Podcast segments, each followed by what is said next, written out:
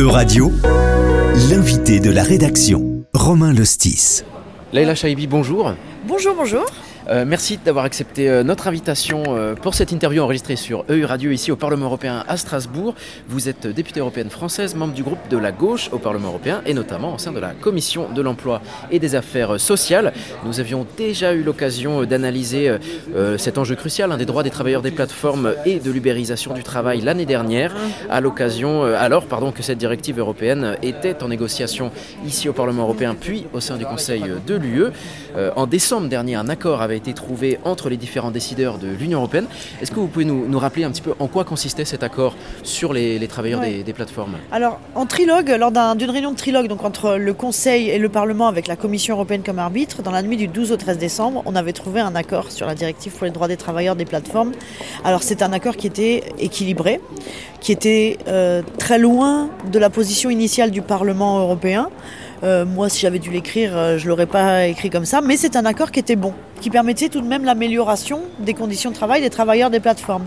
Euh, cet accord, il allait permettre que eh ben, les personnes qui sont à tort considérées comme des travailleurs indépendants, alors qu'en fait elles sont subordonnées, on pense par exemple aux livreurs de repas de, chez Deliveroo, les livreurs de, repas à domicile, ils ont signé pour être indépendants, mais dans les faits, en fait, ils, ils sont, ils choisissent pas leurs tarifs, ils choisissent pas comment ils travaillent, ils peuvent être sanctionnés, contrôlés, dirigés, qui sont les les, caractéristiques du lien de, subordination.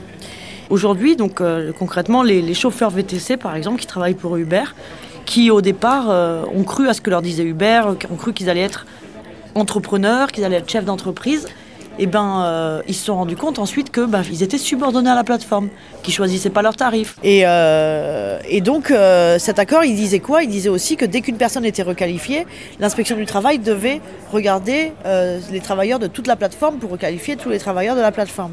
Il était équilibré. Le Parlement avait fait beaucoup de pas en direction du Conseil. On pensait que du coup, ben voilà, c'était c'était c'était fini et la directive allait pouvoir être adoptée, mais coup de tonnerre, coup de théâtre, euh, trois jours après, quelques jours après, euh, le Conseil décide de ne pas valider cet accord. Cet accord Là, on est fin décembre 2023. Là, on est le 22 décembre. Ouais. On est le 22 décembre et ça c'était la surprise puisque l'accord au petit matin du 13 décembre euh, s'en félicite la présidente PPE du Parlement européen, euh, le président de la commission Renew, un très libéral euh, roumain, Dragos Pislaru, Sylvie Brunet qui était l'auteur donc une française élue sur la liste d'Emmanuel Macron, auteur du premier rapport d'initiative sur le sujet. Et pourquoi ça n'a pas été validé? Parce que la France a décidé de bloquer cet accord. Mais ils ont le droit de faire ça? Parce qu'il y avait eu un accord finalement au Conseil de l'UE avec le Parlement européen, les négociations étaient terminées.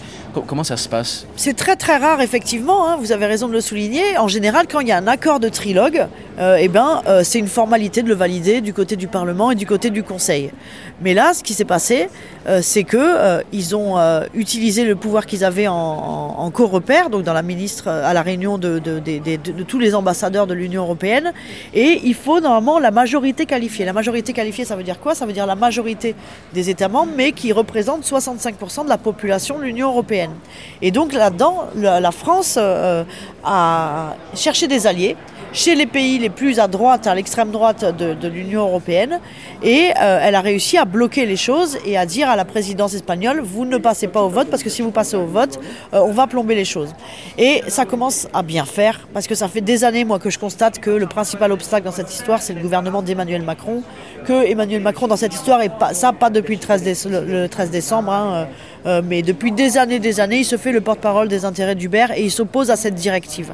Et là, c'est ce qui s'est passé euh, jusqu'au bout, jusqu'au bout, alors même qu'on avait trouvé un accord qui était équilibré. Donc il y a un groupe d'États qui a fait marche arrière. Vous, vous y voyez la volonté de la France. Pourquoi? Quel est l'intérêt du gouvernement français de, de se faire le porte-parole, comme vous dites, de, l'intérêt des plateformes type Uber ou Deliveroo? Moi, ça fait des années que je travaille sur ce sujet. Je suis aux premières loges dans les négociations et dès mes premières réunions avec les lobbies de Uber et Deliveroo en 2019, hein, au début de la législature, j'ai constaté à quel point ils étaient fans de Emmanuel Macron, qu'ils euh, voyaient Emmanuel Macron comme un modèle.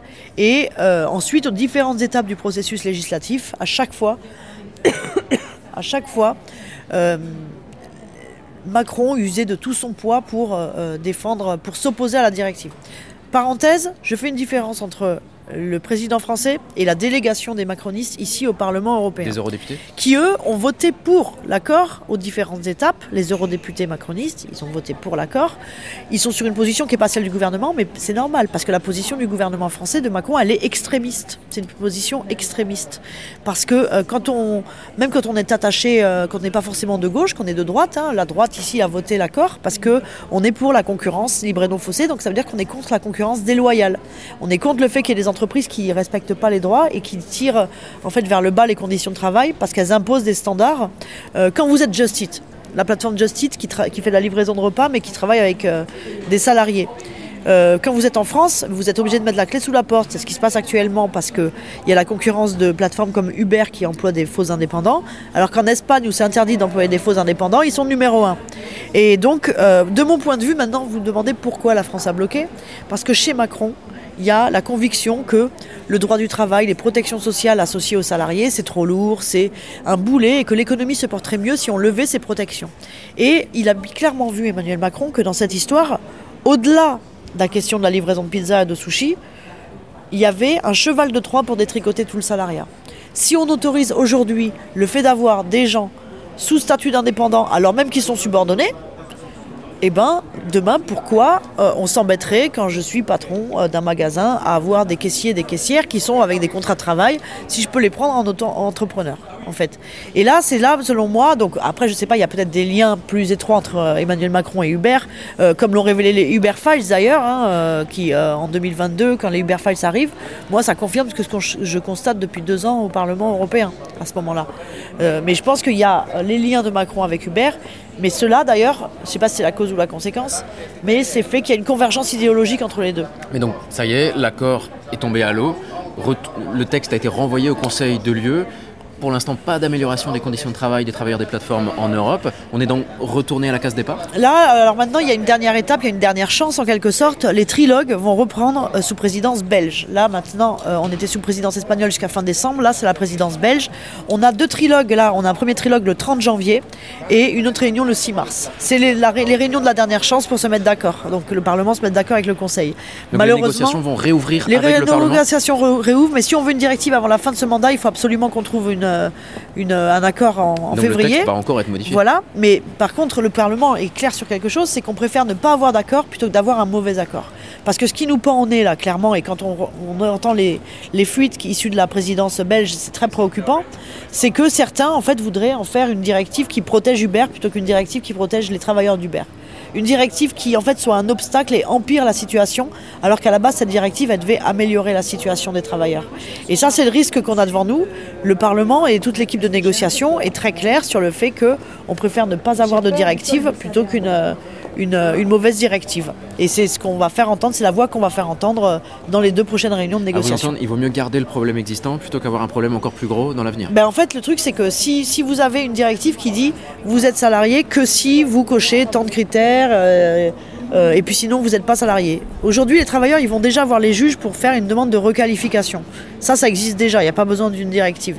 La directive, elle devait aller plus loin que ça eh ben demain ils iront voir le juge. Le juge pourra dire j'aimerais bien vous requalifier parce qu'effectivement ce que vous me dites vous êtes subordonné, mais maintenant je peux plus parce qu'il y a une directive européenne qui vient de sortir et qui m'explique que tant que vous cochez pas des critères euh, en plus, vous n'êtes pas considéré comme salarié donc je vous requalifie pas.